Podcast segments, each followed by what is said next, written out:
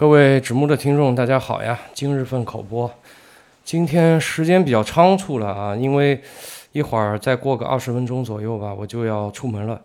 哎，一分钟都推迟不了，今天这个没法拖时间，所以说今天就我们聊的短一点。当然，这个不是我啊，不是我自己，不是我自己的一些观点啊，这个是我在外面看来的，但我觉得。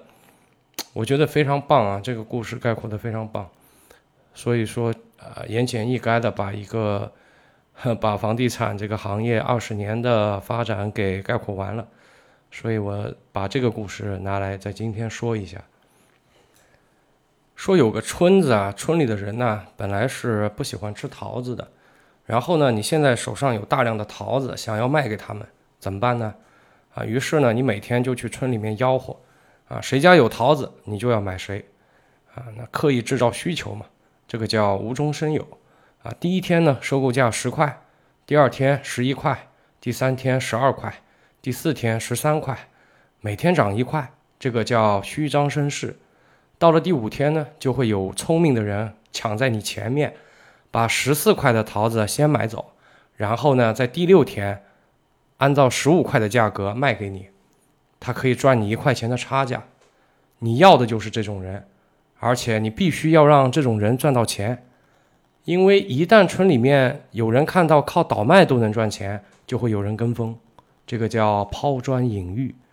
这个时候，你再把手里之前的桃子卖给那些想要靠倒卖桃子赚钱的村民，这个叫金蝉脱壳，你已经解套离场，下了牌桌啊，成了一个赢家。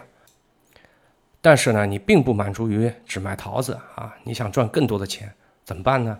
你发现有些村民啊，呃，特别想买桃子，但是呢没钱，于是呢你就提出来，你说我可以借钱给你啊，我借给你，你去买桃子。哎，这些村民呢一致的认为啊，这个桃儿会一直一直的涨价涨下去，结果就是村民把手里的桃儿抵押了给你，换了钱再去买更多的桃儿。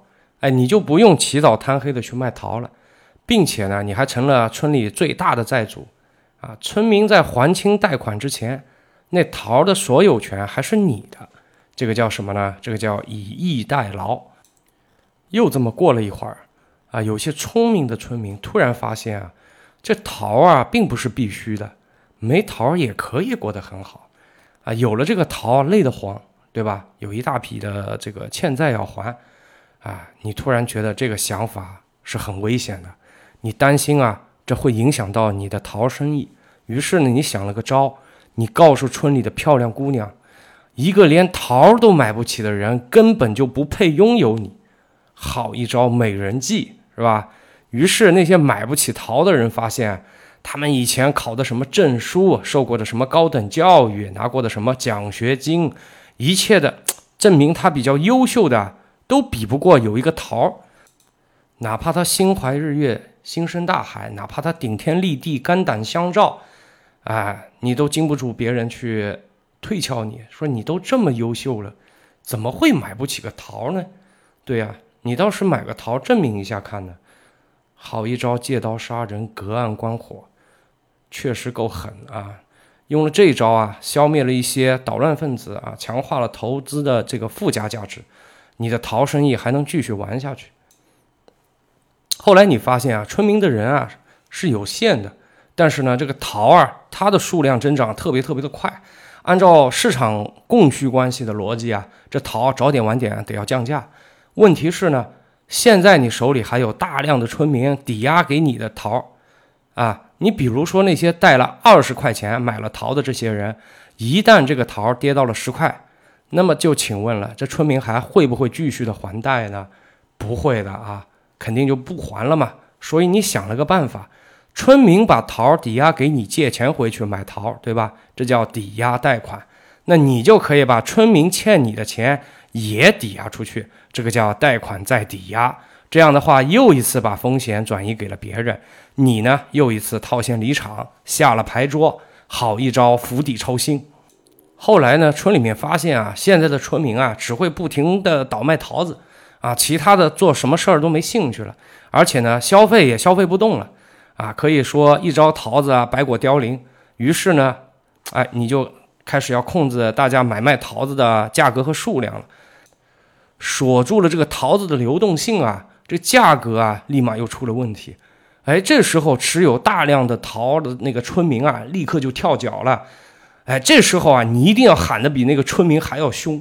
哎，你说，哎呦，我为了大家买桃，我种那么多桃树，对吧？我欠了很多钱呐，我很不容易的，我很难的。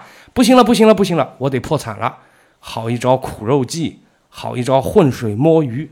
其实你心里明白，公司可以破产，但是老板不可能不赚钱。